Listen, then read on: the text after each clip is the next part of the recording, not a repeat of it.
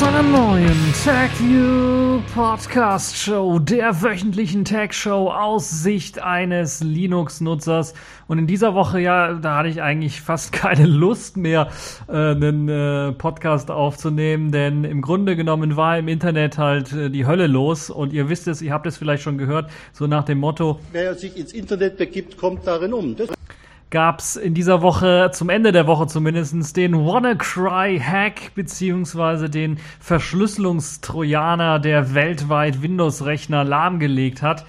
Und äh, das ist natürlich unser Spitzenthema, da will ich natürlich direkt mit einsteigen. Aber ich habe natürlich noch ein paar andere Themen, auch komplett technische Themen für Linux-Nutzer ziemlich interessant, eventuell zumindest die, die sich für KIO, für KDE, für Plasma ähm, interessieren. KIO bekommt nun Polkit Support oder Policy Kit Support. Dann will ich nochmal kurz ansprechen, ausspionieren per Ultraschall. Ich hatte da ja auch einen äh, TechView Vlog gemacht äh, und ja, im Grunde genommen will ich da einfach nur darauf verweisen, den sich anzuschauen, wenn man sich dafür interessiert. Auch ein sehr spannendes Thema. Dann haben wir eine weitere Lücke im Windows Antivirenschutz, äh, die, die bekannt wurde, die jetzt auch ja wie eine riesengroße Lücke daherkommt und die wohl wahrscheinlich für den nächsten großen Trojanerbefall von Verschlüsselungstrojanern irgendwie mh, mm, sorgen könnte. Thunderbird in Zukunft unabhängiger von Mozilla aber immer noch ein Teil davon. Also es gab ja schon Diskussionen, wie das mit Thunderbird weitergeht und der Zukunft und schön, dass es da jetzt alles geklärt ist. Canonical bereitet den Börsengang vor. Ein neues IoT-Botnetz mit IP-Kameras und Googles Fuchsia bekommt nun eine GUI. Und dann haben wir noch die Kategorien in dieser Woche. Open Indiana 2017 04 Hipster ist die Distro dieser Woche. Und die Pfeife dieser Woche ist HPs Audiotreiber, denn dort ist ein Keylogger verbaut.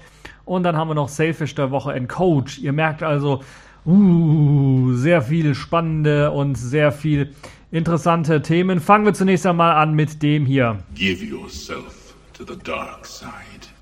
WannaCry legt weltweit Windows-Rechner lahm. Ein neuer Verschlüsselungstrojaner hat wieder einmal zugeschlagen und diesmal hat er doch recht große Auswirkungen auch gehabt. Vor allen Dingen Auswirkungen auch auf das reale, richtige Leben. Also nicht nur so ein paar, ja, äh, Behörden oder Krankenhäuser, die auf einmal auf ihre Computersysteme nicht zugreifen können, sondern auch wirklich Sachen, die verschoben werden müssen, Sachen, die abgesagt werden müssen. So wurde vor allen Dingen am Freitagabend bekannt, dass Krankenhäuser des NHS in England befallen worden sind und diese mussten sogar dann Operationen absagen oder verschieben und Patienten abweisen, wenn es eben nicht um Leben und Tod Situationen geht, sollte man sich halt eben direkt zu einem Arzt begeben oder irgendwo anders hin also da wurden sogar ganze Krankenhäuser quasi abgeriegelt, weil halt deren Computersysteme befallen waren und dann nicht mehr einsetzbar waren. Ja, warum ist das Ganze so? Na,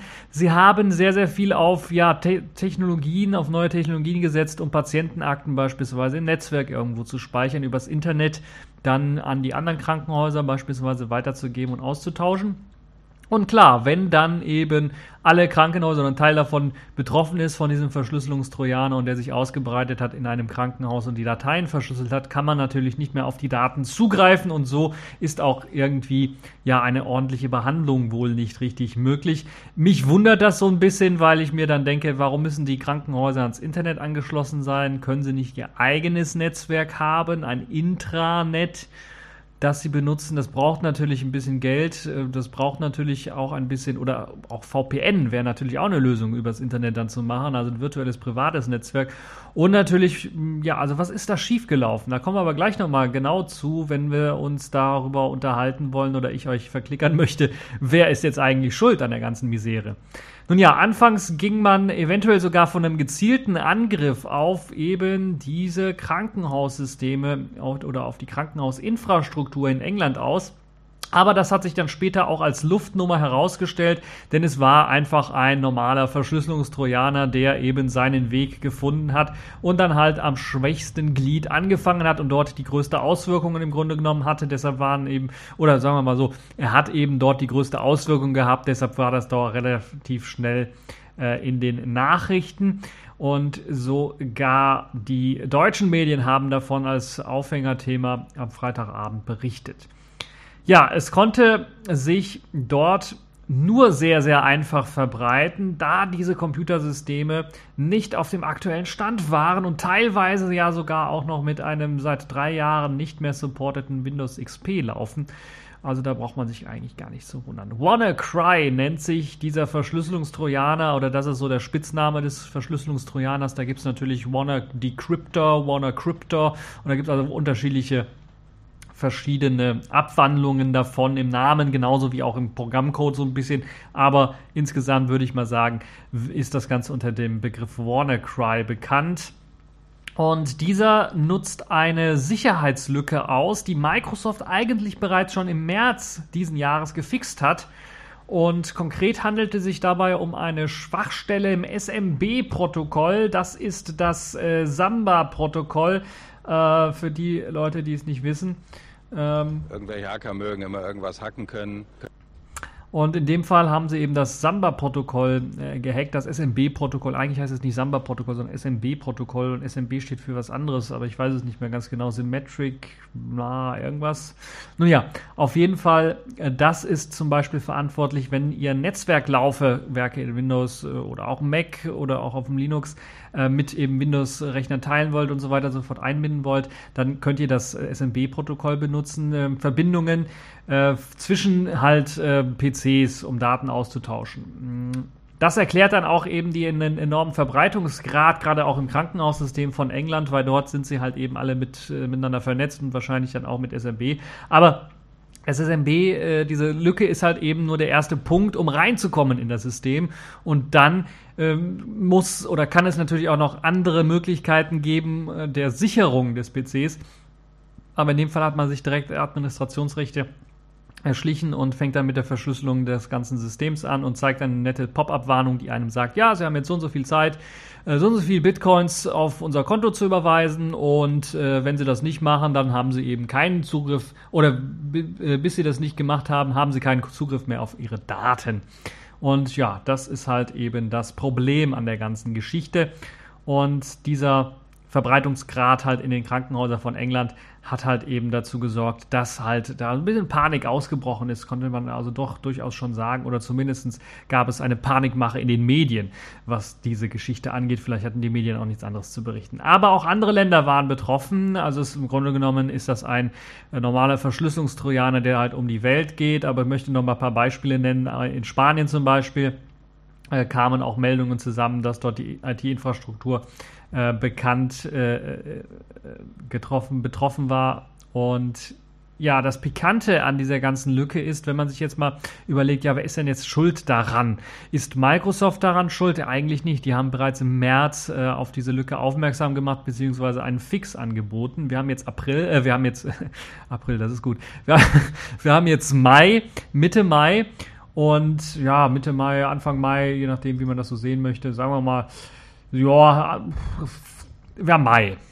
Auf jeden Fall hatten sie genug Zeit, um die Updates einzuspielen, die betroffenen Leute oder die betroffenen Systeme abzudaten, äh, die Leute, die halt eben die Systeme einsetzen. Aber wenn man halt Windows XP einsetzt, was halt drei Jahre lang schon nicht mehr supported wird, dann äh, kann man einem auch nicht mehr helfen. Also sind natürlich auf jeden Fall auch die Leute betroffen oder auf jeden Fall auch ähm, maßgeblich daran beteiligt. Ich würde sagen, das sind die Hauptverantwortlichen, sind im Grunde genommen eben auch die Leute, die ihre Systeme nicht updaten. Das kann zum einen daran liegen, dass äh, ich gehe mal davon aus, dass die IT-Abteilungen nicht alle unterbesetzt oder mit Schwachmaten besetzt sind, sondern ich gehe einfach mal davon aus, die IT-Abteilung wird nicht richtig ernst genommen. Teilweise in einem Krankenhaussystem da, NHS, England, wenn da noch Windows XP läuft, äh, ich bin mir relativ sicher, dass da die IT-Abteilung noch nicht gesagt hat, nee, das lassen wir weiter laufen, sondern die haben da Druck gemacht, aber äh, haben halt eben nicht die Macht, um da wirklich dann eine Änderung beizuführen, wenn dann da der Chef sagt, nee, äh, das ist doch hier, warum sollen wir eine teure Windows-Lizenz kaufen, eine neue, äh, oder ein anderes System umbauen, wenn halt das Zeug hier noch läuft, was wir da haben. So nach, dem nach der Geschichte. Und weil sie alle knapp bei Kasse sind irgendwie, denken sie sich, okay, bleiben wir dabei. Also ich glaube schon, dass die IT-Abteilungen da, ja, sensibilisiert sind, auch was die letzten Jahre so ein bisschen angeht. Ich kann natürlich schwarze Schafe nicht ausschließen, aber das ist halt so eben ein Problem, was dann da auftaucht. Also, Hauptverantwortliche sind die Leute, die ihre Systeme nicht updaten oder uralte Systeme einsetzen, die halt eben auch betroffen sind, wie eben Windows XP, was halt eben diese Lücke auch besitzt. Auch Windows 2000 oder NT, die sollen ja maßgeblich auch noch irgendwo eingesetzt werden, auch betroffen. Also, äh, haltet euch fest, haltet euch gut fest, wenn ihr solche Systeme noch irgendwo seht. Oder äh, dann äh, würde ich also auch mal deutlich hinweisen, wenn ihr solche Systeme vielleicht auch mal bei Behörden seht, die eure Daten speichern, würde ich mal dem Mitarbeiter auch sagen, äh, hier, äh, ich arbeite für IT und ich habe ein bisschen Ahnung für IT und da läuft noch ein Windows NT 4. Äh, ich möchte nicht, dass meine Daten auf so einem System gesichert werden, weil dann sind sie flutsch, dann sind sie weg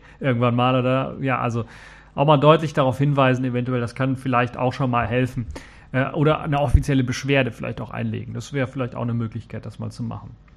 Ja, das Pikante an der Lücke ist allerdings noch etwas anderes, denn ursprünglich ist die Lücke bereits im Februar bekannt geworden. Microsoft hat dann bis März gebraucht, die zu patchen. Und äh, eigentlich ist sie vorher auch schon so ein bisschen ja, semi-bekannt geworden. Die Shadow Broker NSA Leaks sind euch sicherlich ein Begriff. Das war so 2016 fing das so an, dass diese Gruppe Shadow Brokers auf einmal Zero-Day-Exploits ausgenutzt hat. Und es hat sich herausgestellt, ja, die haben einfach äh, sich die Datenbank oder sich die paar Informationen von der NSA zusammengeklaut, was die NSA alles an Zero-Day-Exploits oder weiteren Lücken von Systemen eben weiß. Und sie haben sie halt eben 2016 bereits auch angewandt, die Shadow Brokers, und irgendwann mal auch veröffentlicht. Da gab es die ganzen Leaks. Das kam dann, glaube ich, mh, lasst mich nicht lügen, im April kam das raus. Und dann hat die, haben die Shadow Brokers eben mit dem Veröffentlichen der Leaks auch gesagt, okay, wir machen nichts mehr, wir hören auf mit dem ganzen äh, Gedönse, mit dem Hacken. Und ähm, so war halt das spätestens dann eben in den Medien bekannt und halt auch für andere Gruppen sehr äh, reizvoll, beziehungsweise sich das mal durchzulesen, obwohl Microsoft eigentlich auch schon damals gesagt hat, ja, wir haben das schon im März gefixt.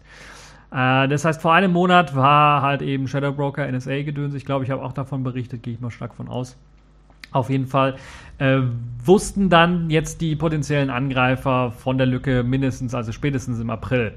Aber, und das ist eben das Pikante, die NSA hat davon vorher gewusst. Und äh, wenn wir sehen, Windows XP sei auch schon betroffen, kann es durchaus sein, dass es nicht nur im Jahr 2016 schon die NSA gewusst hat und auf ihrer Liste hatte, sondern eventuell sogar schon früher, also zwei, drei Jahre früher und das ist ja natürlich eine sehr bekannte, bekannte Sache, weil gehen wir mal davon aus, die NSA hat über den Hack bereits seit Jahren gewusst. Was ist dann jetzt die Konsequenz daraus? Natürlich ist das schon ein Ding, weil das macht sie dann auch zu Verantwortlichen, weil sie hätten im Grunde genommen, wenn sie die Lücke entdeckt haben, Microsoft direkt kontaktieren müssen, damit die Lücke auch gefixt wird, so schnell wie möglich. Und äh, der Shadowbreaker Leak, äh, Shadowbroker Leak zeigt halt auch deutlich und danach wurde dann auch klar, dass diese Lücke halt eben dass es diese Lücke gibt und dass die NSA da schon länger drauf gesessen hat und diese dann auch ausgenutzt hat. Und hier kommt halt eben, äh, glaube ich, gleich mehrere Umstände kommen da zusammen, die eben auch einen weiteren Hauptverantwortlichen ausmachen, nämlich die NSA, weil hätte sie eben dann früher reagiert, Microsoft Bescheid gegeben, gäbe es halt eben ein, zwei Jahre vielleicht die Möglichkeit, äh, auch für die ganzen alten IT-Abteilungen und den alten Systeme. Und wenn es sogar drei Jahre alt ist, dann wäre sogar vielleicht Windows XP noch äh, mit dem Update versorgt worden was diese Lücke angeht, also was das angeht. Nun ja, äh, der Fix kam, wie gesagt, im März und äh, ja, also zwei Dinge kommen, die jetzt hier zusammenspielen. Einer, die Leute, die die Updates nicht eingespielt haben und das andere Problem ist natürlich auf jeden Fall auch, äh, dass uralte Systeme laufen und dass die NSA eben schon seit einigen Jahren auf diesen Lücken sitzt und diese halt eben zu spät an Microsoft weitergegeben hat oder irgendwie Microsoft informiert hat oder Microsoft selber auf den Trichter gekommen ist, dass da ein Bug im SMB drinsteckt. Ja, auch betroffen, äh, wie es scheint, sind auch Länder, beziehungsweise auch ja, hier in Deutschland einige Anbieter, einige Firmen, zum Beispiel die Deutsche Bahn. Dort gibt es einige lustige Fotos auf Twitter, wo man dann die Anzeigetafeln sehen kann, die dann auch den typischen WannaCry-Erpressungsmeldungsdialog dann anzeigen. Äh, in den USA wurde zum Beispiel auch FedEx betroff, äh, getroffen. Das heißt mit, mit anderen Worten, äh, die Pakete in den USA kamen nicht an und die Leute mussten dann halt eben länger auf ihre Pakete warten. Die Telekom äh, in Portugal hat erstmal eine Warnmeldung an alle Mitarbeiter herausgegeben, alle Windows-PCs auszuschalten und nicht mehr einzuschalten, was ich auch sehr lustig finde. Die Millennium Bank war ebenfalls betroffen oder soll ebenfalls noch betroffen sein. Auch O2 bzw. Telefonica ist betroffen. Ihr seht, es geht, es zieht sich so und es zeigt, dass wohl von dieser Lücke sehr, sehr viele betroffen sind. Und dass viele selber schuld sind. Das muss man ganz deutlich sagen. Also die NSA trägt eine Teilschuld, will ich nicht ver verhehlen, weil hätten sie das äh, vorher aufgeklärt, hätte, hätte es genug Vorlaufzeit gehabt, um das Update auch wirklich einzuspielen. Aber, dass jetzt so viele betroffen sind, obwohl das Update im März schon draußen war, hat halt eben auch damit zu tun, dass viele Leute, viele Firmen einfach kein Sicherheitsbewusstsein haben und die Updates einfach nicht einspielen. Das ist doch Grundregel Nummer eins. Wenn man ein sicheres System haben möchte, sollte man Updates einspielen. Klar, vielleicht mal eine Woche warten mit dem Update und zu gucken, ob, da, ob es nicht irgendwie was kaputt macht. Das ist natürlich auch immer so eine Geschichte bei Windows-Updates. Die können dann auch mal gut und gerne was kaputt machen. Aber trotzdem, spätestens dann sollte man sich das Update dann ein, äh, reinziehen. Und wenn es was kaputt macht, dann reagiert Microsoft eigentlich relativ schnell und eine Woche später hat man halt eben das Update. Das heißt, also das ist Grundvoraussetzung. Ich kann mir das einfach nicht vorstellen und das zeigt einfach, wie läppig, wie lasch man mit dieser IT-Infrastruktur umgeht. Und ich bin mir relativ sicher, ich bin jetzt der Meinung, weil so viele Firmen betroffen sind, Krankenhäuser, vor allen Dingen, also auch, äh, sagen wir mal, sehr kritische Umgebungen wie Krankenhäuser und so. Äh, ich bin mir relativ sicher, hier in Deutschland und äh, zumindest hier in Deutschland sollte man das umsetzen, wenn nicht sogar in der ganzen EU das umsetzen, dass solche kritischen Infrastrukturen wie Krankenhäuser und deren IT-Systeme per Gesetz dazu verpflichtet werden, ihre IT auf den Laufenden zu halten und dass dies dann auch überprüft wird, vielleicht von einer staatlichen unabhängigen Stelle, äh, die dann äh, ja überprüfen muss, wurden alle Updates eingespielt. Man kann natürlich nie Sicherheitslücken ausschließen, selbst wenn alle Updates eingespielt worden sind, kann es immer noch Lücken geben. Aber zumindestens dieses Mindestmaß an Sicherheit für die Patienten auch. Jetzt stell dir mal vor, da sind Krebspatienten, die sollten operiert werden und können jetzt nicht operiert werden, müssen jetzt eine Woche warten, bis sie einen neuen Termin bekommen, der dann erst in zwei, drei Monaten eventuell ist. Äh, das andere Problem ist, die Daten sind eventuell sogar unwiderruflich gelöscht in England zum Beispiel, was das angeht, weil sie eben keine Backups gemacht haben, die Leute dort. Und das ist halt einfach ein Unding. Das darf einfach nicht sein. Und wenn solche Firmen, wenn solche Behörden äh, nicht verantwortungsvoll damit umgehen, muss der Gesetzgeber handeln und muss das halt eben dann auch umsetzen und äh, prüfen und mit Geldstrafen drohen, wenn halt solche Geschichten nicht ordentlich gemacht werden. Ich wundere mich immer wieder, dass dies nicht schon früher äh, passiert ist. Vielleicht braucht es jetzt diesen großen Knall und wir wissen ja nicht, was das noch für Auswirkungen haben wird, diese Lücke im SMB und äh, die WannaCry-Geschichte, weil halt eben jetzt haben wir gerade, ich habe jetzt, wir haben jetzt gerade Samstag, wo ich das Ganze aufnehme und da kommen halt immer mehr Meldungen jetzt rein, welche Firmen, welche IT-Infrastrukturen immer noch immer mehr auch betroffen sind, in welchen Ländern. Äh, und äh, sicherlich verbreitet sich dieser Verschlüsselungstrojaner dann auch noch weiter und wir werden da sicherlich noch einige Geschichten hören. Hoffentlich ist das äh, so der letzte Startschuss oder der letzte Warnschuss vor den Bug für alle und gerade auch für die Staaten da mal gesetzlich einzugreifen und zu sagen, hier, also kritische Infrastrukturen, Krankenhäuser, äh, Atomkraftwerke, ähm, Wasserkraftwerke, allgemein solche Kraftwerke oder sowas, die müssen einfach einen Sicherheitsnachweis erbringen und die müssen halt einfach auf dem aktuellsten, neuesten Stand der Sicherheit äh, sein und das muss gesetzlich vorgeschrieben werden, ansonsten drohen denen hohe Strafen. Das ist eine Sache wie beim Atomkraftwerk, dass da keine Risse drin sind und wenn da kommt ein Inspekteur vorbei jedes Jahr oder ich weiß nicht, wie oft das da ist und guckt sich das an und wenn da ein Riss drin ist, dann muss das gefixt werden, ansonsten drohen denen Strafzahlungen. Das gleiche muss halt eben auch mit Software passieren. Das muss mit deren Softwaresystem genauso funktionieren, genauso passieren. Auch in Krankenhäusern muss das so geschehen. So, genug dazu. Ich habe ja jetzt fast schon eine ganze Sendung davon gequatscht. Ich könnte eigentlich da noch, also wirklich noch weiter quatschen, weil das ist einfach eine Geschichte, äh, da kriege ich wirklich, äh, ja, Durchfall, würde ich mal fast schon behaupten. So, kommen wir mal zu einem technischen Thema, um uns ein bisschen was äh, zu beruhigen. Kommen wir zu KIO, bekommt Polkit Support. KIO, ihr habt es vielleicht gehört, das ist ähm, ja die Input-Output-Schnittstelle bei KDE-Programmen oder beim Plasma Desktop. Also Dolphin beispielsweise hat ein SFTP KIO-Protokoll, ein SMB KIO-Protokoll, um auf Netzwerklaufwerke SFTP oder SMB zugreifen zu können, aber auch ZIP, äh, um auf ZIP-Archive zugreifen zu können und so weiter und so fort. Audio-CD, um auf Audio-CDs zugreifen zu können und so weiter und so fort.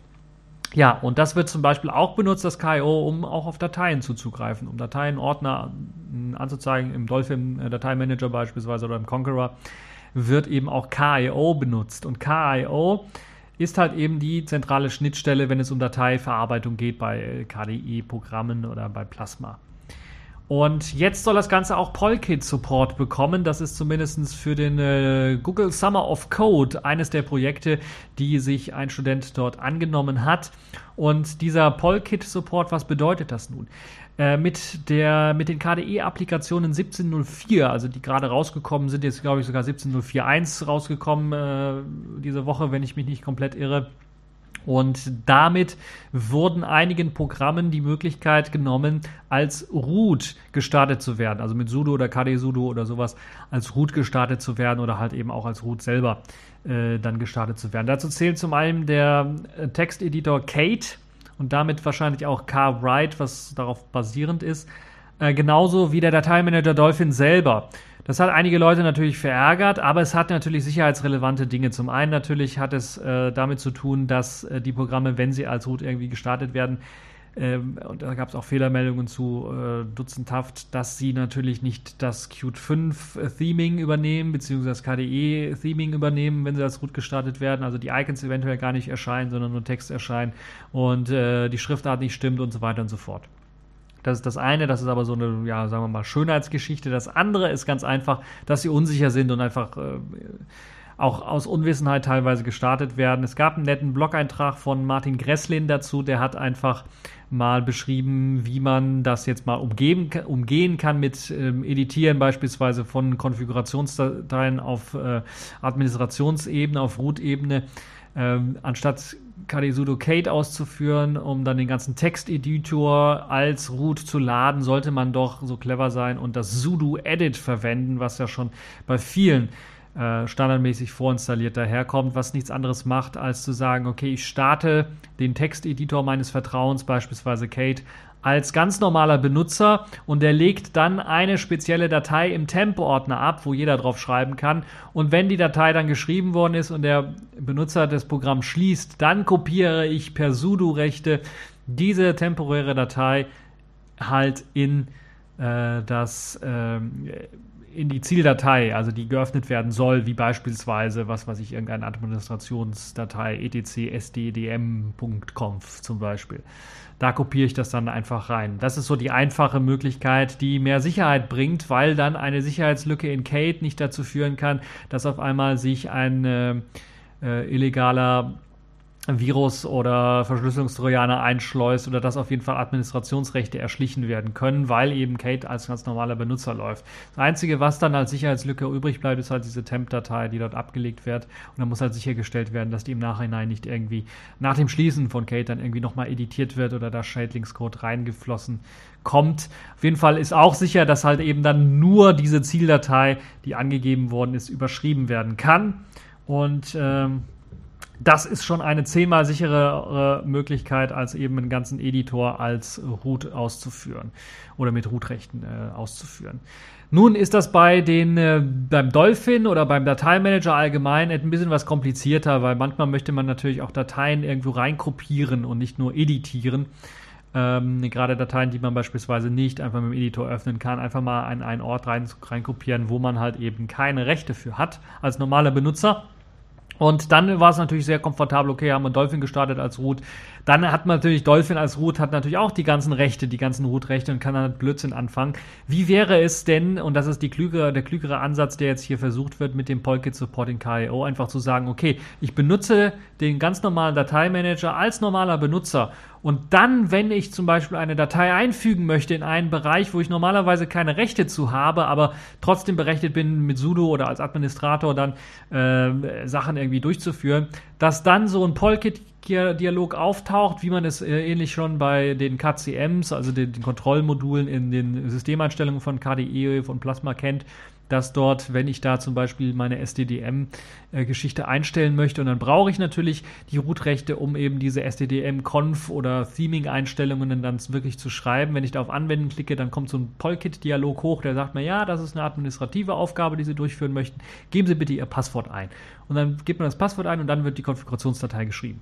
Sowas soll es eben jetzt auch für den Dateimanager Dolphin geben, dass man ganz einfach sagen kann, okay, ich möchte jetzt äh, diese Datei in etc einfügen, habe da eigentlich keine Schreibrechte, aber wenn ich da auf Einfügen klicke, kommt halt der Polkit-Dialog, der mir sagt, ja, Sie haben da eigentlich keine Rechte drauf zu schreiben, Sie müssen Ihr Passwort eingeben oder Sie müssen diesen Administra äh, den, äh, das Administrator-Passwort eingeben, das Root-Passwort eingeben, damit Sie da Dateien reinschreiben können. Eine schöne Geschichte, wie ich finde. Das ist eben der richtige Ansatz. So sollte das Ganze gehen.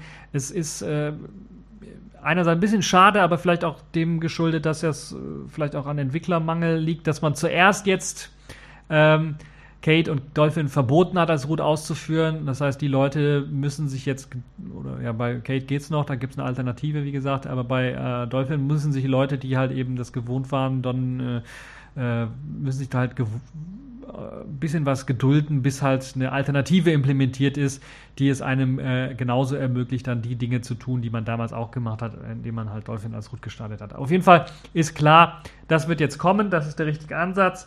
Und ich bin mir relativ sicher, dass andere Desktop-Umgebungen, also ich schaue da auf GNOME beispielsweise und deren äh, Files bzw. Nautilus, ähm, dass der dann ebenfalls der Dateimanager das bekommen wird und andere sicherlich auch schon bekommen werden können. Es gibt äh, bereits schon, also für Leute, die das äh, durchführen möchten bereits oder die das immer noch machen wollen, das kopieren und so weiter und so fort, es gibt die äh, Root Services. Ich weiß nicht, ob die für Plasma 5 oder für den Dolphin, für den neuen Dolphin auf äh, KDE Frameworks 5 Basis geupdatet worden sind. Auf jeden Fall bieten die auch die Möglichkeit, Copy to und Move to und so weiter als Root auszuführen. Da muss man dann eben auch sein Passwort eingeben. Ich bin mir nicht ganz sicher, aber ich glaube, es benutzt KDE Sudo immer noch im Hintergrund dafür. Macht nichts, also nicht Polkit direkt, aber macht nichts großartig. Aber ist ein bisschen was un unkomfortabler, weil man dann halt eben sagt, okay, äh, Copy to und dann muss man halt den ganzen Pfad eingeben, wo man die Datei einfügen möchte. Aber es wäre eine Alternative für die Leute, die sich zum Beispiel jetzt ein bisschen geärgert haben, dass diese Option weggekommen ist. Auf jeden Fall, da kommt was wieder und das wird jetzt auch integriert, ordentlich mit Polkit Support und das finde ich eine tolle Sache. Deshalb habe ich das hier mal äh, genannt. So, Jetzt habe hab ich schon fast eine halbe Stunde gequatscht. Ich will nur ganz kurz nochmal sagen, ausspionieren per Ultraschall. Wer sich dafür interessiert, sollte auf meinen YouTube-Kanal gehen. Dort gibt es eine Playliste, nennt sich TechView Podcast Playliste. Und dort gibt es halt auch regelmäßig TechView Podcast Vlogs. Ihr könnt das auch abonnieren. Dann ist es, glaube ich, am besten. Dann kriegt ihr da immer, wenn ihr mal YouTube aufruft oder wenn ihr das eingestellt habt, auch per E-Mail, wenn ihr ein Konto habt oder sowas, dann Benachrichtigungen, wenn was Neues äh, passiert, wenn ich was Neues rausbringe. Da könnt ihr euch informieren äh, drüber. Da gibt es also eine, äh, ich sag nur na na na na na na na na na na na na na Batman. Das ist so äh, eine Geschichte, also speziell interessant für die Leute, die sich über Werbung oder Ausspionieren per Ultraschall interessieren. So, kommen wir zur weiteren Lücke in Windows, äh, einer Windows-Lücke im Antivirenschutz, der die wohl der nächste größte ähm, ja ein das nächste größte Trojaner-Problem auslösen könnte. Anfang der Woche hieß es ähm, eben, äh, eben noch, dass Googles Projekt Zero wieder einmal eine Zero-Day-Lücke in Windows gefunden habe. Eine so kritische Lücke, dass man erst einmal auf einen Patch warten wolle, bevor man die irgendwie veröffentlicht. Nun ist der Patch erschienen kurz danach und man hat dann offenbar äh, oder offenbart, wo die Lücke dann wirklich lag. Die lag in der Scripting Engine des Windows Defenders, also der Antivirensoftware, die standardmäßig mit Windows ausgeliefert wird. Das ist auch schon ein Vireneinfallstor im Antivirenprogramm. Das zeigt auch zweierlei Dinge. Genau genommen klafft halt der Fehler im Simulator des JavaScript-Codes, der anscheinend ohne Einschränkungen mit allen Rechten auf dem System läuft. Und wenn man halt eben dort diesen JavaScript-Simulator äh, dann einfach überlistet, äh, kann man eben auch ähm, äh, auf das System zugreifen, weil vor allen Dingen dieser JavaScript-Simulator auch nicht in einer Sandbox läuft zum Beispiel. Äh, so kann halt eben ein kleiner Fehler bereits ausgenutzt werden, um halt sich Administratorrechte zu erschleichen. Da bereits auch eine einfache E-Mail dann ausreicht, um äh, oder auch eine ZIP-Datei ausreicht, äh, die dazu führt, dass eben dieser JavaScript äh, Simulator durch, äh, ans Laufen gebracht wird, weil er halt eben in ZIP-Datei nachschaut, ist da eine JavaScript-Datei, ist da eine, wird halt eben dieser äh, Code dort äh, reingepasst und dann wird er ausgeführt, kann es halt eben dazu äh, führen, dass halt eben der schädliche Code ausgeführt wird, ohne dass man halt wirklich merkt, dass eben ähm, der Code dort ausgeführt worden ist. Und da kann halt wirklich auch wieder ein Verschlüsselungstrojaner zum Beispiel ausführen, ohne dass man das dann auch wirklich merkt. Also ist ein Update wieder dringendst angeraten. Und da wir ja schon von der WannaCry-Geschichte gehört haben, updatet eure Geschichten, Leute. Das kann doch wirklich nicht sein. Oder wechselt zu Linux, da müsst ihr aber auch updaten. Also, also ihr kommt nicht drum rum ums Updaten, egal welches Betriebssystem. Äh, ihr müsst updaten und wenn ihr ein altes System habt, müsst ihr auch müsst ihr upgraden sogar auf ein neues System.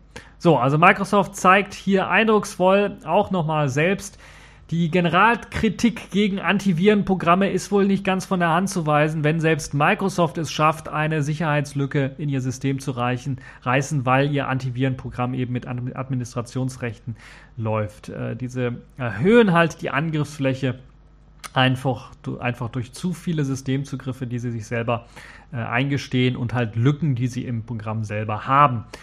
Das also dazu noch einmal. So.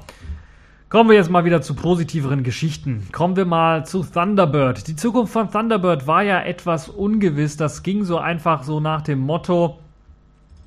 Ihr könnt aber auch nur meckern, meckern, meckern. Das hat Mozilla nämlich gemacht gegen Thunderbird so ein bisschen, weil sie eben gesagt haben, damals noch unter der Leitung der einen Frau, ich habe den Namen vergessen, die eben äh, die Mozilla Foundation, äh, die Mozilla, Stiftung geleitet hat, äh, war es, hieß es dann so, Thunderbird würde die Entwicklung von Firefox bremsen. Und ja, die hat bereits 2015 dann angekündigt, die Zukunft müsse Firefox sein und das müsse unabhängig von Thunderbird weiterentwickelt werden. Nun hat man Simon Phipps damit beauftragt, der ist ja bekannt von der Open Source Initiative und anderen Dingen, die er gemacht hat, eine Lösung zu suchen. Er hatte dann drei Vorschläge. Zum einen den Vorschlag der Software Freedom Conservancy äh, zu übergeben, dann das Thunderbird-Projekt, oder eben der Beitritt zur Document Foundation, die ja zum Beispiel LibreOffice und sowas machen. Und das andere wäre eben die Einigung mit der Mozilla Stiftung äh, was die Weiterentwicklung von Thunderbird angeht. Kurz ähm, im Gespräch war auch noch eine eigene Thunderbird Foundation, aber das wurde dann schnell verworfen, weil es einfach nicht realistisch war. Äh, man hat sich dann jetzt im letzten Jahr bei Thunderbird von Mozilla gelöst. Also man hat eigenständige Server aufgestellt, man hat ein eigenständiges Hosting aufgestellt, eine Hosting-Infrastruktur, eine Bauinfrastruktur und so weiter und so fort. Zudem hat man auch neue Mitarbeiter eingestellt, die diese Abnabelung von Mozilla unterstützen sollten. Nun ist dies scheinbar im letzten Jahr auch so erfolgreich gewesen, dass man sich nicht mehr nach anderen Organisationen umsehen will, sondern weiterhin unter der Flagge von Mozilla arbeiten äh, möchte und arbeiten kann, jedoch nun viel unabhängiger von dessen Hauptprodukt eben Firefox geworden ist. Momentan basiert Thunderbird wie Firefox noch auf der Gecko Engine zum Rendern zum Beispiel von HTML-Inhalt, aber in Zukunft sollen neue Webtechnologien äh, und also auch eine neue Browser-Engine dann in den E-Mail-Client einfließen. Und größere Änderungen des Mail-Clients werden dann also auch wieder kommen. Das heißt, dieses stiefmütterliche Behandeln und ja, eigentlich ist jede neue Version einfach nur ein Sicherheitsupdate der alten Version äh, wird also in Zukunft dann nicht mehr so sein, sondern wird es auch wieder mal größere Änderungen geben. Die Browser Engine ist zum Beispiel eine Geschichte. Ich kann mir auch vorstellen, dass sie vielleicht das Toolkit so ein bisschen ändern und eine Weiterentwicklung im großen Stile dann weiter durchführen. Einer der besten Free E-Mail Clients äh, ist das Ziel und damit möchte man in voller Energie dran arbeiten. Das ist mal eine sehr gute Nachricht, weil ich auch finde, dass Thunderbird auch in einer jetzigen Form immer noch einer der besten Free E-Mail Clients ist ist auf allen verschiedenen Plattformen, die es so gibt. Also es gibt ja das Ganze für Windows, für Mac und eben auch für Linux. Es ist nicht der beste E-Mail-Client, aber es ist zumindest ein, ein sehr, sehr ordentlicher E-Mail-Client. Und äh, nicht zu Unrecht setzen den auch eben viele zum Beispiel unter Linux, äh, für viele Linux-Distributionen diesen E-Mail-Client standardmäßig ein. So, kommen wir mal zum anderen Thema, äh, was jetzt wieder mal so ein Thema ist, wo ich einfach eigentlich nur sagen kann, der Blitz soll dich beim Scheißen treffen! Canonical bereitet nämlich einen Börsengang vor. Wie bereits vermutet, hat nun Mark Shuttleworth bestätigt, dass er. Mach ein paar kräftige Züge, dann kannst du gut kacken. Dass er wirklich vorhat, einen Börsengang mit Canonical äh, zu, äh, durchzuführen. Das erklärt dann auch eben die plötzliche Aufgabe von Ubuntu Phone sowie Unity und Mir. Im Grunde will man mit dem Cloud-Geschäft nun an die Börse und möchte die Börse aufmischen und Geld verdienen und genauere Planungen, wann und wie dies nun umgesetzt werden soll, gibt es allerdings noch nicht. Ob dies dann auch Auswirkungen hat irgendwie auf ja, die gesponserten Community-Projekte von Canonical selber, das muss sich noch zeigen. Eine Chance sicherlich für Canonical, um Geld mal zu verdienen, abseits von den Millionen, die Shuttleworth jedes Mal reingesteckt hat in Canonical und für das Ubuntu, für die Community.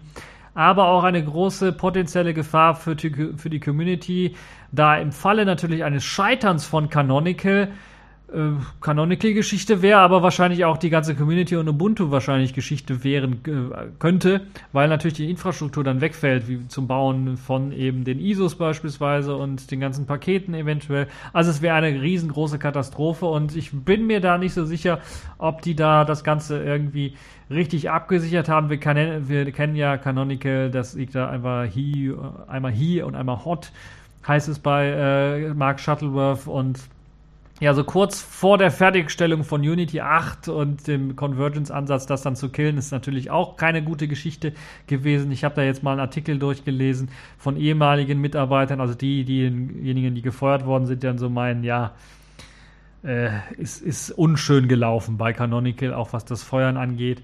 Äh, und andere Geschichten, also da waren so Geschichten wie, dass jedes Jahr im April wird über einen Bonus äh, überlegt. Einige Leute haben dann fest mit einem Bonus gerechnet. Dann wurde gesagt, ja, der wird verschoben. Dann haben einige schon so ein bisschen skeptisch geguckt und dann wurden sie im Mai gefeuert.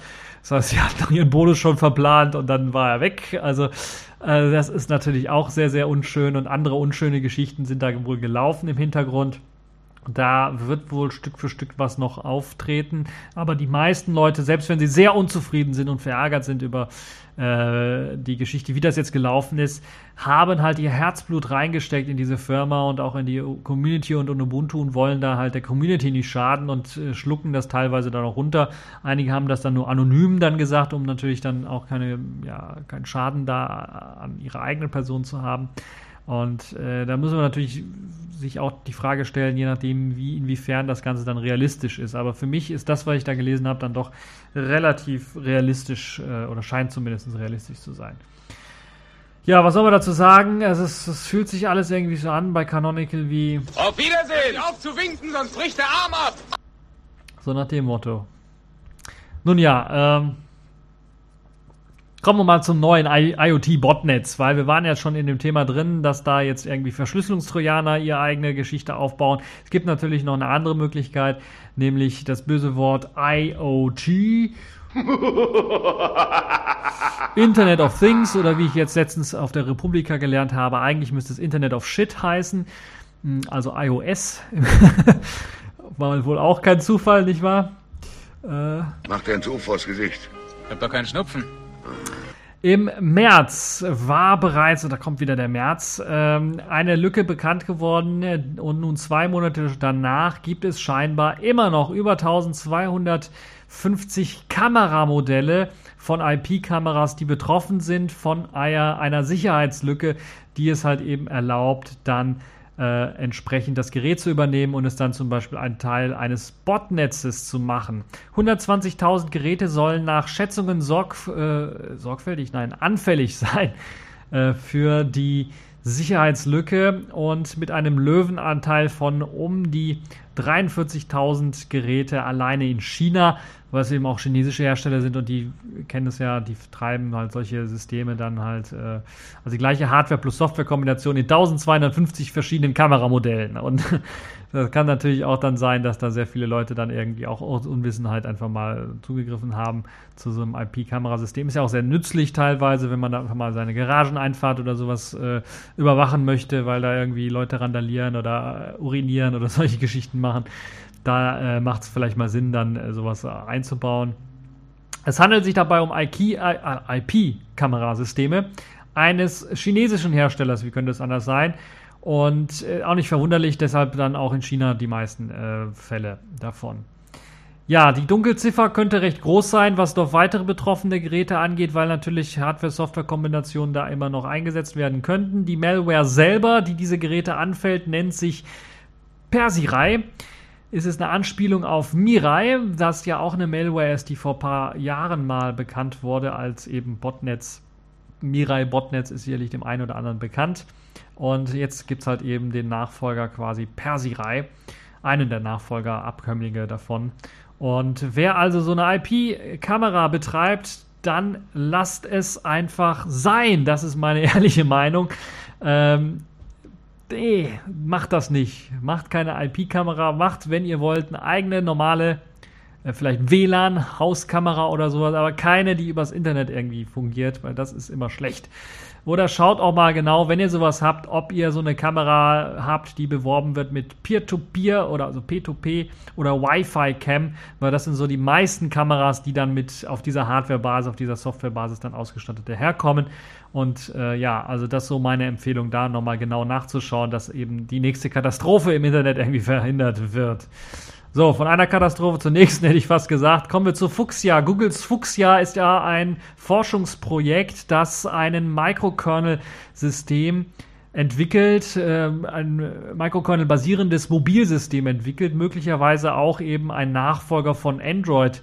Und das ist, hat jetzt nun eine grafische Oberfläche bekommen. Eine grafische Oberfläche nennt sich auch Englisch GUI, Graphical User Interface, Abkürzung. So. Zumindestens gibt es jetzt einen ersten Prototypen dieser grafischen Oberfläche, der mit einer etwas ungewöhnlichen Steuerung des Systems dann daherkommt. Armadillo nennt sich diese grafische Oberfläche. Und die gibt es auch bereits für existierende Android-Geräte. Dort hat man diese aller, den allerersten Prototypen als APK auch veröffentlicht. Kann man, man kann sich das Ganze runterladen und auch testen. Wie sieht das Ganze jetzt aus? Ja, anstatt einen, äh, einem sich äh, ja, horizontal swipenden Homescreen zu scrollen, scrollt man hier jetzt vornehmlich vertikal. Man wischt also beispielsweise runter, kriegt man eben eine Multitasking-Ansicht der laufenden Anwendungen, ja im Grunde genommen der zuletzt genutzten Anwendungen, wie man das von Android auch her kennt. Diese werden halt bei, wie bei Android in einer Liste angezeigt, jedoch äh, 2D.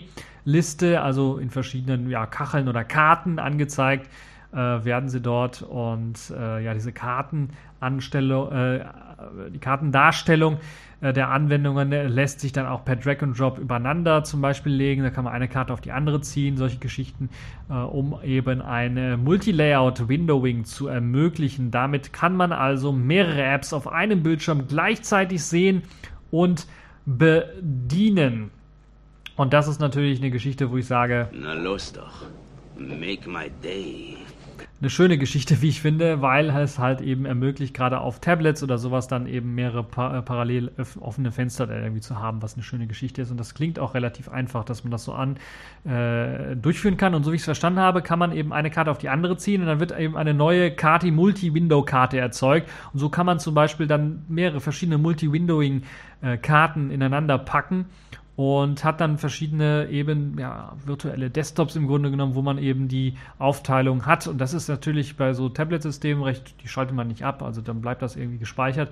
Doch relativ interessant und gut, dass man eben so ein Layout dann von verschiedenen Programmen dann auch mal speichern kann. Ich weiß nicht, wie viel Programm, aber drei geht auf jeden Fall. Das habe ich gesehen schon in den Demos, gerade für, für ähm, Tablets natürlich sehr sinnvoll, für Smartphones wohl eher weniger sinnvoll. Da reicht es man, wenn man da zwei hat, im Grunde genommen zwei zwei äh, auf 5 Zoll oder 6 Zoll vielleicht noch, was ja auch immer so eine Bildschirmgeschichte ist. Ähm, ein Feature vornehmlich also für Tablets. Die, dieser zentrale Hauptbildschirm, der jetzt bei dem Armadillo verwendet wird, zeigt ein Nutzerprofilfoto in der Mitte an, dahinter ein Hintergrund, sowie dann natürlich auch noch die Akkuanzeige, ein paar Statusinformationen, Uhrzeit, Datum, äh, WLAN und so weiter und so fort. Und wenn man dann zum Beispiel auf sein Nutzerprofilfoto tippt, gibt es dann weitere schnelle Einstellungen, wie zum Beispiel die Lautstärke, äh, das WLAN kann man, das aus, kann man auswählen, äh, Netzwerk, äh, also UMTS, äh, LTE-Geschichten, äh, sowie die Möglichkeit abzumelden oder das Gerät auszuschalten, das existiert dann auch dort. Wischt man von äh, unten nach oben kommt man in die Google-Suche bzw. den Google Assistant. Dieser zeigt in ähnlicher Kartenform dann zum Beispiel zuletzt, äh, wie bei den zuletzt geöffneten Anwendungen, dann die Vorschläge für die Suche an. Also Sachen, die man das letzte Mal gesucht hat oder äh, Sachen, wo man da irgendwie was gesurft hat oder sowas. Aber ganz genau weiß man es noch nicht, weil momentan ist das alles noch Baustelle, denn dort gibt es momentan halt nur diese Platzhalter, die da drin sind. Also man weiß noch nicht, ist alles noch sehr vage, was man dort reinpacken könnte könnte. Auf jeden Fall ist dort auch ein Suchfeld, wo man dann die Suche absetzen kann und wahrscheinlich wird die Suche dann auch gespeichert. Der ganze Code des Fuchsia-Systems, genauso wie der UI, steht unter der BSD-Lizenz und kann von einem Google Git-Repo heruntergeladen und dann auch kompiliert werden, wer das möchte. Aber wer die neue UI einfach nur mal aus, UI ausprobieren möchte, kann halt einfach auch die APK finden, die man dann auf einem vorhandenen Android-System einfach installieren kann. Äh, ich glaube, es ist dann nur die UI und nicht das ganze Fuchsia-System, wobei so ein Mikrokernel-System sicherlich auch sehr interessant ist. Ähm, wir, wir kennen es ja von QNX auch. Ähm, und es ist, ähm, warum wird es als Android Alternative gesehen? Ja, zum einen, weil es eben den größten Schwachpunkt eben der Treiberproblematik auslagert und es ermöglicht dann Google weiterhin zum Beispiel neue Betriebssystemversionen rauszuhauen und natürlich dann auch solche Geschichten äh, oder klassische ich will nicht sagen Fehlkonstruktion, aber klassische Nachteile eines Linux-Kernels, dass sich halt die ABI verändert äh, im Linux-Kernel. Also, dass ich einfach mal einen Treiber in Binärform nicht gegen einen neueren Kernel verwenden kann, sondern nur gegen den Kernel verwenden kann, gegen den der Treiber kompiliert worden ist ist eben eines, was äh, Fuchsia ausmerzen kann. Zum einen, weil es ein Mikrokernel-System ist und die Treiber im Userland stecken, nicht im Kernel selber. Zum anderen natürlich eben auch, weil halt eine stabile ABI-Schnittstelle geschaffen werden kann. Beim Mikrokernel macht es sogar auch sehr, sehr viel Sinn und äh, man dann halt eben nicht jedes Mal die Treiber aktualisieren muss von Seiten des Herstellers, der eventuell sogar vielleicht auch seinem Chip-Hersteller anfragen muss und der macht vielleicht keine Treiber für den neuen Kernel oder den gibt es gar nicht mehr oder was auch immer.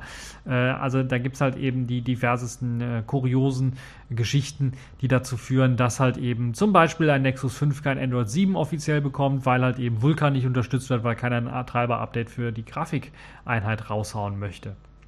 Und das ist halt da schon ein starkes Stück, wie ich finde. Und dann wäre das mit dem Microkernel-System, mit einer stabilen ABI im Kernel und halt eben der Auslagerung der Treiber in eben das Userland eine interessante Geschichte. Aber momentan ist es so, dass Fuchs ja wirklich noch ein Forschungsprojekt ist, also dass man nicht davon sagen kann, im nächsten Jahr löst es Android ab oder sowas, sondern das kann schon so bis zu fünf, sechs Jahren dauern, bis da was Brauchbares rauskommt, was eben Android das Wasser reichen kann. Wir müssen natürlich auch überlegen, dass die ganzen Treiber momentan eben für und die ganze Infrastruktur auf Android getrimmt ist, dass da jeder Hersteller Android-Treiber raushaut.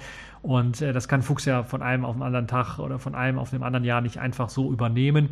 Da muss es sogar eventuell Projekte geben, die es einfach einem ermöglichen, eventuell sogar eine Treiberkompatibilität zu erlauben. Es gibt ja Libhybris beispielsweise für äh, die Linux-basierenden äh, Nicht-Android-Systeme, die einem ermöglichen, dann die Android-Treiber zu benutzen, um auf äh, Hardware zugreifen zu können. Selfish OS benutzt äh, das, Ubuntu Touch OS benutzte das oder benutzt es eigentlich immer noch, soweit es noch existent ist. Ähm, und äh, kann durchaus sein, dass Google da eventuell auch sowas entwickelt für Fuchsia, wenn sie wirklich ernsthaft überlegen, das als Alternative oder als eben Weiterentwicklung von Android irgendwann mal anzunehmen. Und ob dann die Oberfläche, die jetzt hier entwickelt wird, äh, die zeigt nochmal ganz deutlich, dass das Ganze noch in sehr einer sehr experimentellen Forschungsprojektphase ist, weil ich kann mir kaum vorstellen, dass diese Oberfläche dann irgendwann mal zum Standard wird für ein Android-System. So, das dazu. Ich will nicht allzu viel darüber labern, weil wir haben jetzt schon fast 50 Minuten und jetzt kommen wir mal zu den Kategorien der Woche. Accepted. Connecting. Complete. System activated. All systems operational.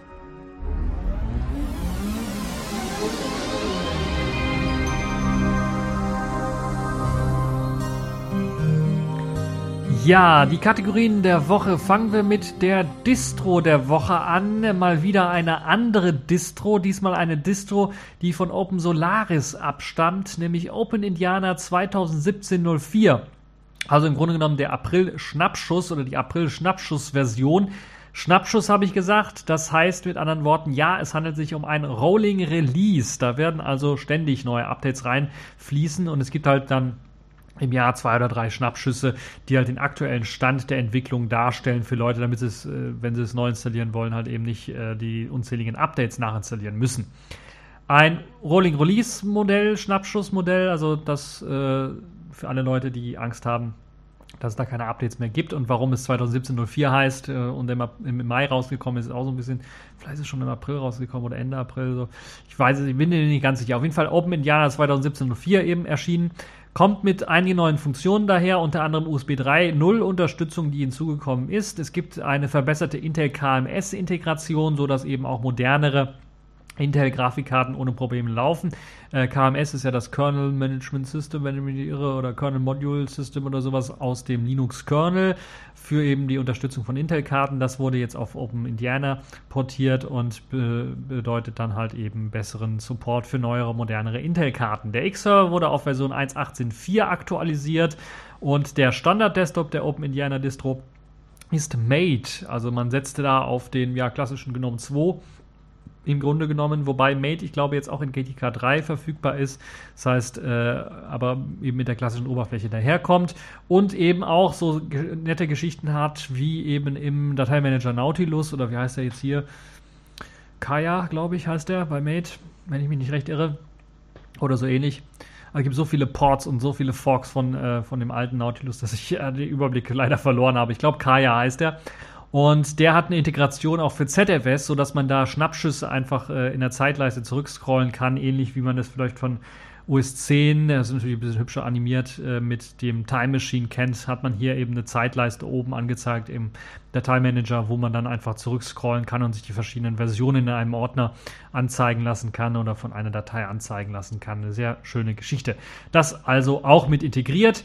Wie viele Linux-Distros gibt es auch viele aktuelle Pakete jetzt äh, in Open Indiana auch nur noch für 64-Bit. Also man äh, überlegt jetzt auch den Umstieg auf von 32-Bit auf 64-Bit, die Aufgabe von 32-Bit, außer eben für Kompatibilitätsgeschichten noch irgendwie auszuliefern, ansonsten 64-Bit.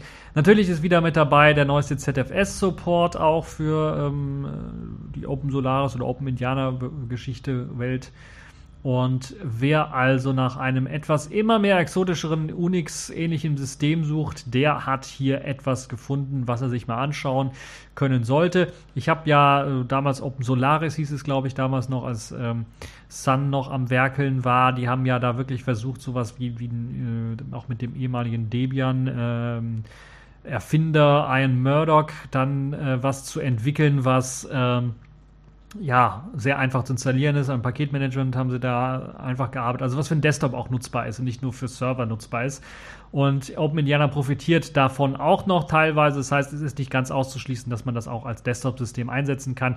Wie gesagt, dazu zählen so Geschichten wie eben der Mate Desktop, ein neuer X-Server, neue Intel KMS-Integration und einen guten ZFS-Support. Also kann man eventuell auch dort mal äh, mit dem Gedanken spielen, sich das mal anzuschauen und vielleicht auch mal da einzusetzen. Wobei natürlich so Wi-Fi-Support immer so ein bisschen was kritischer war, weil da wird eben kein Netzwerkmanager eingesetzt, sondern was anderes. Aber auch ein Netzwerkmanager eingesetzt, aber ein anderer Netzwerkmanager, der so nicht immer so den besten Hardware-Support hatte. Und ähm, also da, also für, für einen Laptop vielleicht nicht so ideal geeignet, würde ich mal sagen. Aber für so einen stationären PC, der eventuell auch als Server fungieren soll oder eine OwnCloud drauf laufen lassen sollte, ist das vielleicht mal eine interessante Alternative, sich die mal anzuschauen. Äh, die Open Indiana 2017 04 Hipster Edition.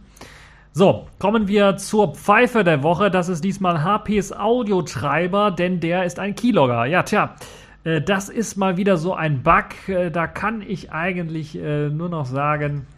Und inzwischen eröffnen nun Computer und Internet ganz neue Austausch- und Informationskontrolle, äh, Kanäle über Grenzen hinweg.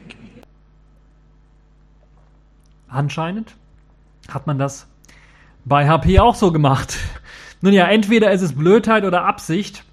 Aber wir sprechen ja hier von HP, deshalb gehe ich mal zu ihren Gunsten von Blödheit aus. Deren Audiotreiber hat nämlich einen Keylogger eingebaut. Ja, ihr hört richtig. Dieser soll eigentlich im Idealfall nur auf spezielle Multimedia-Tasten reagieren und entsprechende Audiofunktionen dann aufrufen oder Lautstärke hoch und runter regeln. Lockt allerdings alle Tastenschläge mit und speichert diese in einer komplett lesbaren, für alle lesbaren Textdatei ab. Und mit dabei sind natürlich dann auch so herrliche Sachen wie Passwörter und was man alles so eingetippt hat äh, während einer Session, äh, ist da einfach drauf. Betroffen sind auch fast alle HP-Notebooks. Das macht das Ganze natürlich noch pikanter. Also die Serien EliteBook, ProBook, Elite X2, ZBook sind alle irgendwie betroffen oder fast alle davon sind betroffen. Wer Windows auf diesen Notebooks tatsächlich einsetzt und das Programm oder eben Teil des Treibers MIGTray 64 besitzt, sollte also Obacht geben und am besten diesen Schandfleck deinstallieren, also das MIG-Tray oder MIG-Tray 64 Exe einfach rauswerfen. Das äh, sorgt halt eben dann dafür, dass ihr vielleicht nicht mehr die Multimedia-Tasten benutzen könnt für eben Lautstärke hoch und runter drehen und so. Aber es äh, lockt dann halt eben eure Keys nicht mit. Denn die Keys werden ansonsten in C-Users Public MyTray.log aufgezeichnet. Dort werden alle Tastenschläge aufgezeichnet, egal was ihr gedrückt habt, auch Tastenkombinationen und so weiter und so fort. Und je nachdem, wie viel man schreibt, kann die Datei natürlich dann auch ziemlich groß werden, denn sie wird einfach auch nur bei einem Neu-Anmelden oder Neustarten neu geschrieben. Ansonsten wird da einfach ständig reingeschrieben. Und wir kennen das ja gerade auch. Ähm, bei solchen Notebooks oder sowas. Also ich habe so ein Notebook, das habe ich glaube ich seit zwei Monaten nicht mehr ausgeschaltet, sondern immer nur ein Standby gelassen und dann wieder aufgeweckt. Und dabei wird natürlich so eine Datei dann auch nicht äh, gelöscht. Also deshalb könnte man da monatelange alte Passwörter oder sowas auch noch finden, wenn man sowas eben auch gemacht hat. Ja, äh, je nachdem, wie viel man dann da schreibt, kann die Datei natürlich auch re relativ groß werden und dann anschwellen auf paar Gigabyte-weise. Gerade wenn ich mir überlege, paar Monate lang Rechner nicht ausgeschaltet haben und dann immer irgendwie was geschrieben haben, Kommentare geschrieben haben oder im Internet gesurft haben und so weiter und so fort. Da könnte vielleicht auch eine interessante Statistikaufgabe sein für einige Leute, um rauszufinden, wie viel die am PC auch wirklich schreiben. Um rauszufinden, wie viele Gigabyte das dann sind, die diese Logdatei dann schon hat ja, herausgefunden haben, dass wieder mal Sicherheitsforscher und HP hat sich auch mit Bedauern gemeldet und einen Fehler eingestanden. Allerdings muss man bereits sagen, dass 2015 der Keylogger äh, in die Treiber gekommen ist und dass kurz danach eben auch äh, das Ganze gemeldet worden ist vom Sicherheitsforscher Thorsten Schröder von der Firma Moderzo und dann nichts passiert ist. Und dann deshalb hat er es jetzt auch wirklich mal veröffentlicht, weil er die Schnauze voll hatte. HP hatte genug Zeit, auch Connexent, äh, der ähm, Audiohersteller, hatte genug Zeit darauf zu reagieren. Und weil sie nicht reagiert haben, hat er das Ganze jetzt nun öffentlich gemacht. Guter Schritt, wie ich finde. So macht man es, glaube ich, auch richtig, was das angeht. Es ist im Grunde genommen eine vergessene Debugging-Funktion und wie gesagt bereits 2015 in den Treiber mit reingekommen. Und ja, einfach eine peinliche Geschichte. Trotzdem deshalb äh, Obacht geben, wenn ihr also einen Rechner habt und da wirklich noch ein Windows verwendet und nicht auf Linux gewechselt seid, dann müsst ihr eben mal schauen. Ein Update ist noch nicht äh, da. Ein Update wird in Aussicht gestellt, wird wahrscheinlich irgendwann mal rauskommen und dann wird das Ganze dann auch gefixt sein. So schwer kann es ja eigentlich gar nicht sein. So, kommen wir nun zum letzten Thema für diese Woche und der letzten Kategorie in dieser Woche, Sailfish der Woche. Dort gibt es gleich zwei neue Softwarepakete, aber ich will nur eins vorstellen. Ganz kurz, weil das zweite erübrigt sich dann. Äh, ich habe nämlich wieder eigene Software geupdatet, Encode in dem Fall. Dort habe ich den Dateimanager aufgemöbelt. Das gleiche gilt auch für den LLs Videoplayer. Dort ist der Dateimanager die beiden Dateimanager aufgemöbelt worden. Zum einen ist bei Encode, hat sich da mehr getan. Da ist nämlich dann ein bisschen was Grafik mit eingeflossen im Dateimanager. Ja, ihr habt da nicht nur Text, sondern ihr könnt da jetzt auch noch Icons sehen zu den verschiedenen Dateien und damit die äh, Dateien ein bisschen was besser identifizieren. Zumindest äh, könnt ihr das mal ein bisschen äh, versuchen. Auf jeden Fall äh, gibt es dort einige Bugfixes, was die Oberfläche angeht, also ein bisschen was schöner geworden. Aber eine große Neuerung ist die Möglichkeit im Open Dialog, im offenen Dialog des Dateimanagers dann auch Dateien zu kopieren, auszuschneiden, irgendwo neu einzufügen und solche Geschichten halt zu machen. Das andere ist halt, die Selfish-Navigation ist jetzt auch mit eingeflossen. Vorher gab es halt eben diese sehr, sehr simple Navigation mit Doppel-Doppelpunkt, um einen Ordner hochzugehen. Muss man drauf tippen und dann ging es einen Ordner hoch und so weiter. Jetzt kann man halt eben mit zurückswipen, eben einen Ordner hochgehen, wenn man vorher in den Ordner reingewechselt ist und solche Geschichten halt machen. Das also alles in Encode mit eingeflossen und wie gesagt, äh, das, äh, die neuen Funktionen, die ich jetzt erwähnt habe, die im LS Video Player Dateimanager noch nicht in den Dateien Dateimanagerin noch nicht drin war, ist jetzt dort auch mit eingeflossen. Also sprich Cut, Copy, Paste ist mit drin. Das könnt ihr dann auch benutzen, um Dateien zu verschieben, wenn ihr denn wollt. Ähm, ja, das war es dann eigentlich auch schon für diese TechView Podcast Folge. Ich hoffe, es hat euch gefallen. Ihr hattet Spaß dran, auch wenn ich da ein bisschen was lange lamentiert habe. Aber das ist einfach dieses WannaCry. Das ist also das lässt mich einfach nicht los, weil das ist halt eben, ja, man, vielleicht müssen sie mal auf die Nase fallen, aber es ist nicht das erste Mal, dass sie da auf die Nase gefallen sind mit eben Sicherheitsupdates, die nicht eingespielt worden sind. Deshalb also lernen die nichts davon, also ich weiß es nicht. Und das hat ja jetzt größere Auswirkungen gehabt. Oh, das ist alles unglaublich. Nun ja, ich äh, reg mich noch was auf, ärgere mich über den Sonntag hinweg und äh, wünsche euch schönes Wetter, nicht so beschissenes äh, Gewitterwetter, wie es hier angesagt ist, wobei ich jetzt gerade rausschaue und die Sonne scheint und wir haben über 20 Grad und ich glaube, ich gehe jetzt mal raus und wie ich mein Glück kenne, sobald ich draußen bin, fängt es an zu tropfen. Nun ja, das war's für diese TechView Podcast Folge und bis zur nächsten Folge.